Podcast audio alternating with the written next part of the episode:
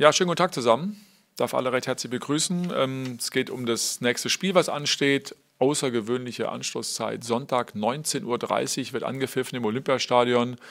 Da empfangen wir RB Leipzig ähm, und kämpfen da um äh, Punkte. 10.000 Zuschauer sind zugelassen, das äh, wisst ihr, 2G Plus, die Zugangsbedingungen wie immer ähm, auf unseren ähm, Kanälen einsehbar. Daran hat sich nichts verändert, genauso die Maskenpflicht, die dann dauerhaft auch am Platz getragen werden muss. Ähm, und dann, ähm, auch das wisst ihr ja, die nächsten Heimspiele wird dann leicht gesteigert, ja, von, von Mal zu Mal ab dem 4. August ähm, wird ja dann äh, gesteigert auf 25.000 und dann ähm, ab dem 20. August ähm, entfallen dann die Restriktionen, sodass wir dann noch äh, voller machen können. Ähm, August, März habe ich gesagt, August? März, Entschuldigung, März, ich bin schon so weit. Nee, nee, ich bin im März. Ja, also so na, nach und nach ähm, kehren die Zuschauer wieder zurück, darüber freuen wir uns ja, und ähm, hoffen dann, dass wir eine gute Unterstützung erfahren, dann am Sonntag bei unserem Heimspiel.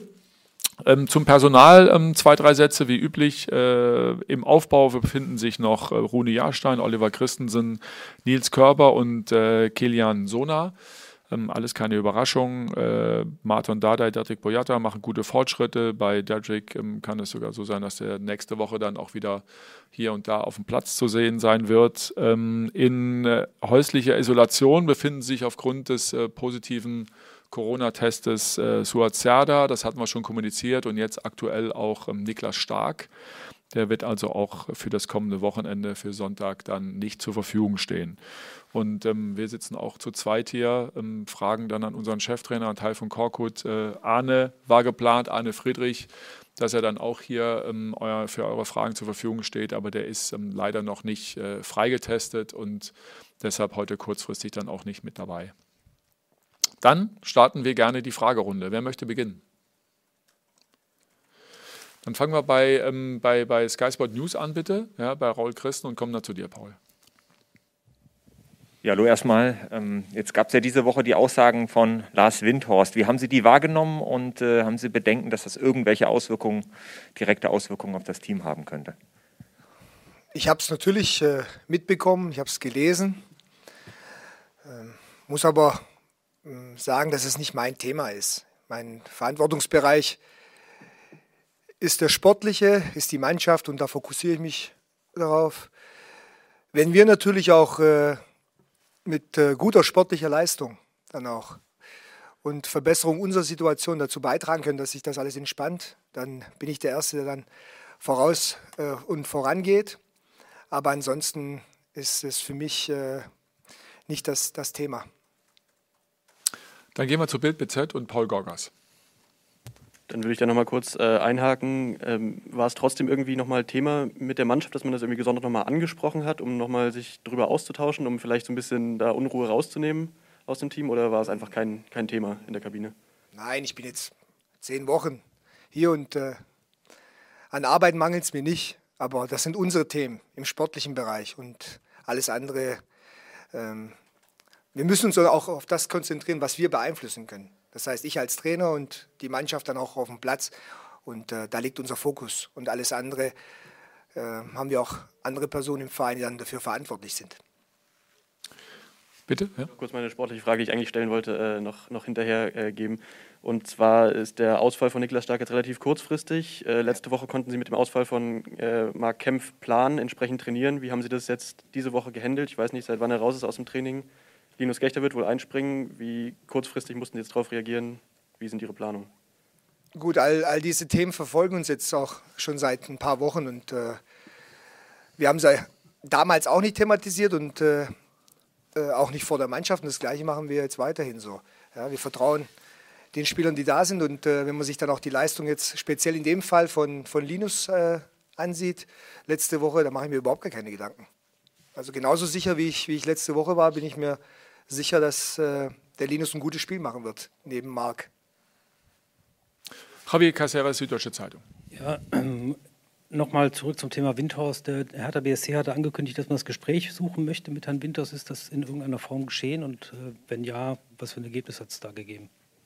Also ich würde um Verständnis bitten, dass wir jetzt, wenn es geht, gerne bei allem Verständnis für die Fragen, gerne ähm, über das Spiel mit dem Trainer am Sonntag reden. Ähm, wie intern dann was besprochen wird, das gehört jetzt nicht hierher und auch nicht an die Öffentlichkeit. Dann gehen wir zu Inga Bötteling, Berliner Morgenpost. Ich würde dann nochmal aufs Thema Linus Gechter zurückkommen. Ähm, er ist jetzt relativ in der Verantwortung. Wie nehmen Sie ihn im äh, Training so wahr? Wie, wie geht er damit um? Also er trainiert seit Wochen sehr, sehr gut und äh, speziell äh, das Spiel gegen die Bayern, auch wenn es nicht erfolgreich war für uns, da spürt man oder das spürt man in der, im täglichen, in der täglichen Arbeit, dass ihm das einen richtigen Schub gegeben hat. Also das Spiel hat auf jeden Fall auch, auch äh, mit ihm was bewirkt, positiv bewirkt. Und äh, ja, man spürt einfach auch die Freude in jedem Training bei ihm. Aber auch dann im Spiel hat man gesehen, dass er auch dann auch einen Willen hat, ein Tor äh, zu schießen. Und äh, ja, da haben wir natürlich nichts dagegen. Innenverteidiger, die dann auch wirklich noch ein Tor machen wollen. Und äh, er macht es im Moment sehr, sehr gut. Und wir haben wirklich vollstes Vertrauen in ihn. Hat eine, an, seiner, an seiner Seite natürlich auch nochmal einen, jetzt einen erfahrenen Innenverteidiger, genauso wie er es mit, mit Niklas gehabt hat. Von daher sehe ich da überhaupt gar keine Probleme für das Spiel. Dann gehen wir nochmal zur Süddeutschen Zeitung und Javi Caceres.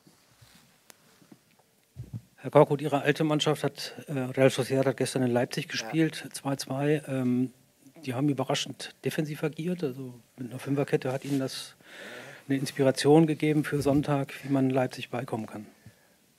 Ja, wir waren dort ja, als komplettes Trainerteam. Ähm, für mich war natürlich Arbeit angesagt. Ähm, äh, und äh, so wie Sie es auch gesagt haben, sehr ungewohnt, aber man muss natürlich auch bedenken, dass das äh, über zwei Spiele geht. Von daher muss man das dann auch so bewerten, wenn man sich so ein Spiel an, anschaut. Waren sehr, sehr defensiv, was eigentlich äh, in der spanischen Liga nicht ihr, ihre Art und Weise von Fußball ist. Aber es ging einfach um knallhart ums Resultat, das hat man gesehen. Was sie vorgemacht haben, äh, da können wir uns auch ein, ein Stückchen abschneiden, war äh, eine, eine sehr, sehr hohe Disziplin gegen den Ball vor allem und das Arbeiten gegen den Ball. Also da hat sich keiner rausgenommen, von ganz vorne bis hinten. Da waren alle sehr, sehr konzentriert dass sie sehr defensiv standen. Ja, es gab weite Wege zum Tor der, der Leipziger. Am Ende, soviel ich weiß, waren es drei Torschüsse und zwei Tore. Also eine unheimliche Effektivität gehabt, äh, die wir jetzt in den letzten Wochen nicht hatten. Aber wir werden uns mit Sicherheit in dem Spiel nicht mit, mit drei Torschüssen begnügen. Also wir wollen mehr aufs Tor schießen, öfter aufs Tor schießen. Und äh, wenn wir dann aber auch es schaffen, zwei Tore zu, zu schießen, dann haben wir eine eine gute Chance, auch äh, das Spiel zu gewinnen.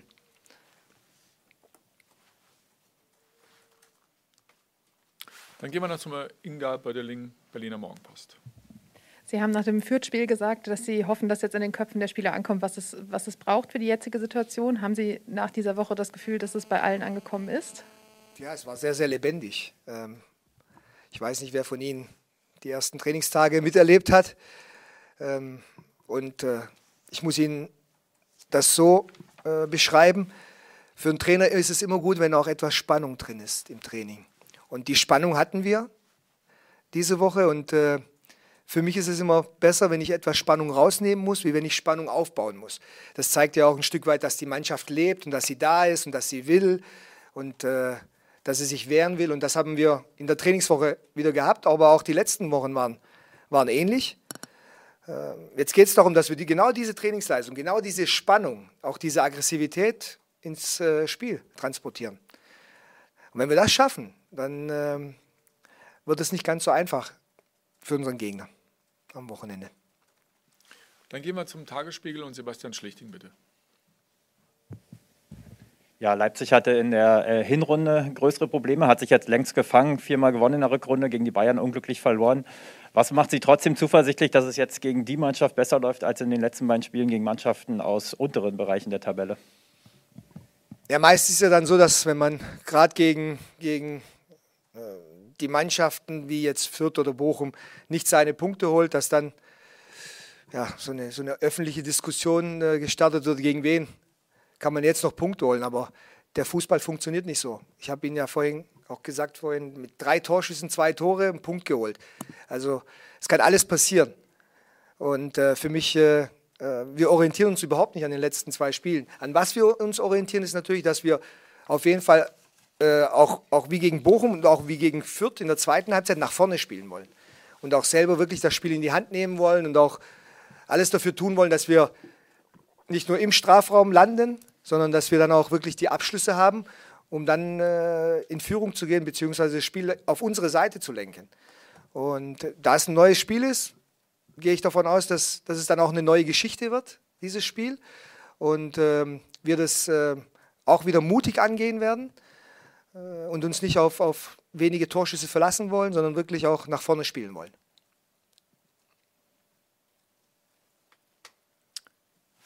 Inga, bitte nochmal. Äh, Union könnte mit einem Sieg in Bielefeld ein bisschen mithelfen im Abstiegskampf. Ähm, ich weiß, Sie werden jetzt wahrscheinlich sagen, dass Sie sowieso nur auf sich gucken, aber haben Sie trotzdem schon mal so in die Richtung geschielt? Ja, überhaupt nicht. Also wir selber müssen, müssen unseren Job erledigen. Ja, sich immer auf die anderen zu verlassen.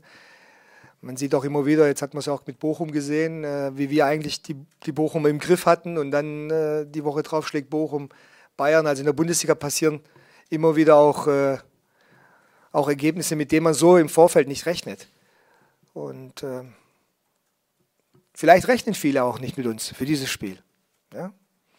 Was vielleicht auch verständlich ist, wenn man sich die, rein die Ergebnisse von den letzten zwei Spielen, dafür habe ich Verständnis, wenn man sich die Ergebnisse von den letzten zwei Spielen anschaut.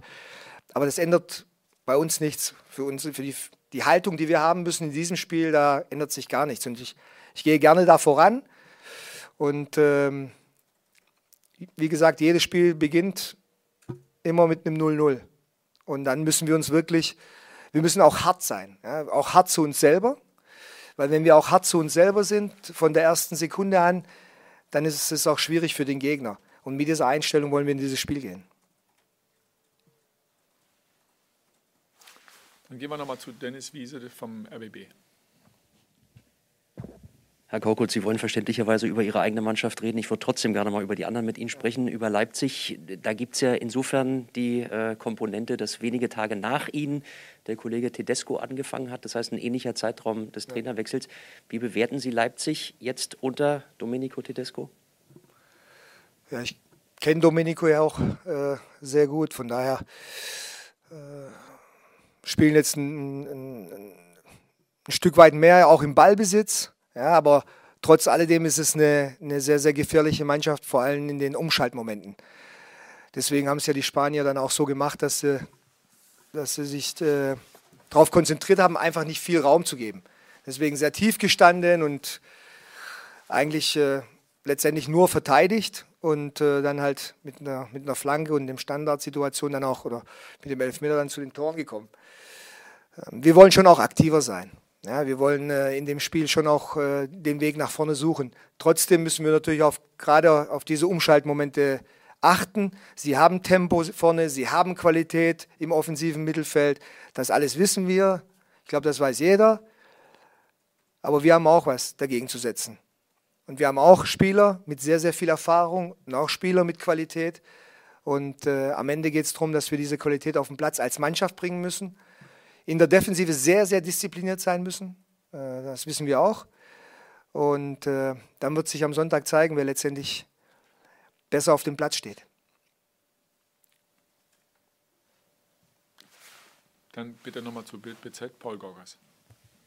Korko, die mangelnde Effektivität äh, hatten Sie schon mal angesprochen vor äh, drei, vier Fragen. Jetzt äh, die Frage nach dem Sturmduo Belfodil-Jovetic. Das harmonierte unter Ihnen am besten in den letzten Wochen. Sind Sie nicht so richtig in Schwung gekommen, abgesehen von dem einen Standardtor gegen äh, Bochum war es, glaube ich.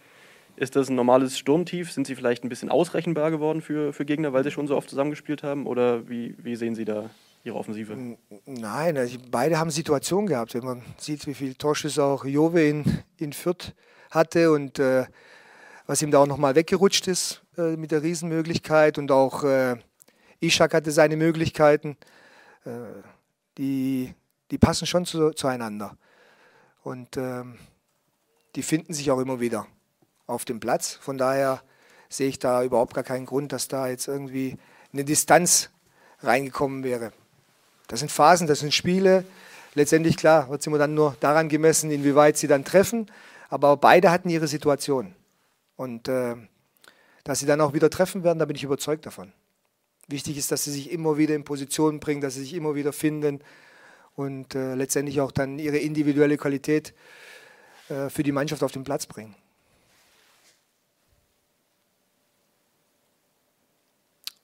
es noch weitere Fragen? Paul, bitte nochmal.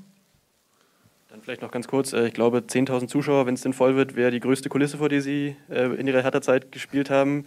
Spielt das irgendeine Rolle? Kann man das vielleicht nochmal mit in die äh, Ansprache in der Kabine mit, mit einbringen, dass da ein paar mehr Leute zugucken diesmal? 10.000 bei so einem großen Stadion. Gestern waren über 20 da und das war okay. Es war ein gutes Gefühl, ähm, auch als Zuschauer dann. Fand ich gut. Ja, bei uns ist halt nochmal der Unterschied nochmal extremer. Trotzdem erhoffe ich mir natürlich die Unterstützung der Fans. Ähm, aber auch bei 3000 war sie auch dann zu hören. Klar ist was anderes, wenn dann 20 oder 25 oder 30.000 im Stadion sind.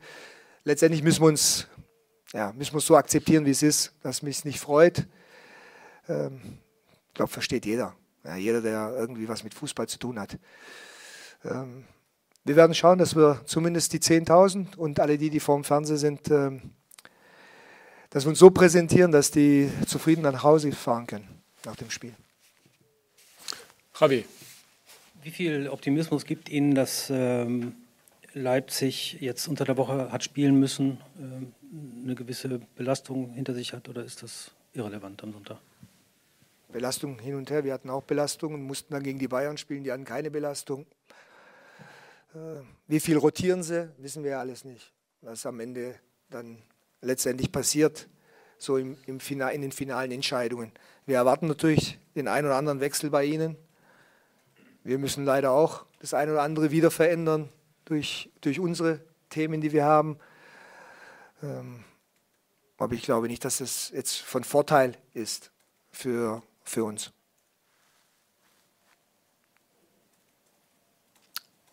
Weitere Fragen? Das scheint nicht mehr der Fall zu sein. Dann würde ich gerne nochmal die Hinweise los auf unsere Formate, auf unseren Kanälen. Zum einen ähm, die Woche in Blau-Weiß, heute ab 18 Uhr und dann am Sonntag ab 11 Uhr das äh, Matchday Warm-up, die Einstimmung auf den Spieltag mit Lena und in dem Fall dann wieder mal mit Lukas Vogelsang. Bis dahin, bis Sonntag 19.30 Uhr geht's los im Olympiastadion. Da spielen wir gegen RB Leipzig. Bleibt gesund. Hau he. Ciao, ciao. Danke. Tschüss.